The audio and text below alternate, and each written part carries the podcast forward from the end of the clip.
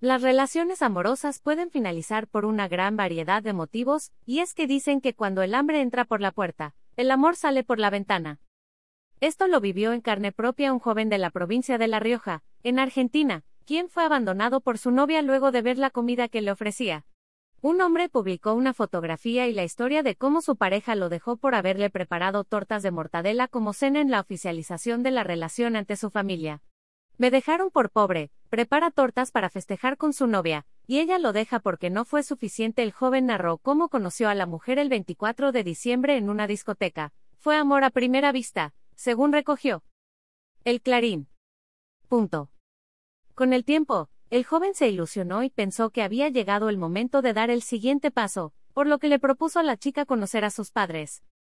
Me gustaría que por medio de esta publicación sepan que cuando conozcan a alguien les vayan de frente, diciendo la vida que tienen, que nos les pase como a mí que me dejaron por ser pobre, dijo el enamorado en sus redes. El encuentro no se concretó, pues la joven terminó la relación antes de que se llevara a cabo. El joven dijo que él mismo eligió el menú, compró pan, embutidos, como mortadela, queso y dos botellas de refresco, con lo que armó tortas. Tomó una foto y se la envió la joven, y esto dio pie al final de la relación. Él mismo reconoció que el menú era simple, pues aseguró que la mayoría de su sueldo lo destina a sus estudios.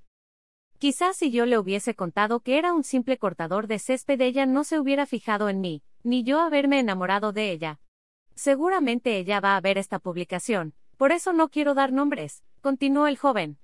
Recibe el apoyo de las redes. El joven estudiante recibió rápidamente el apoyo de las redes sociales. Yo me caso. Sanguche de mortadela y queso es lo más. Todo bien con el sanguche de mortadela, pero el contexto HDP después hacemos un análisis de los precios, fueron algunos de los mensajes que le dedicaron en redes sociales.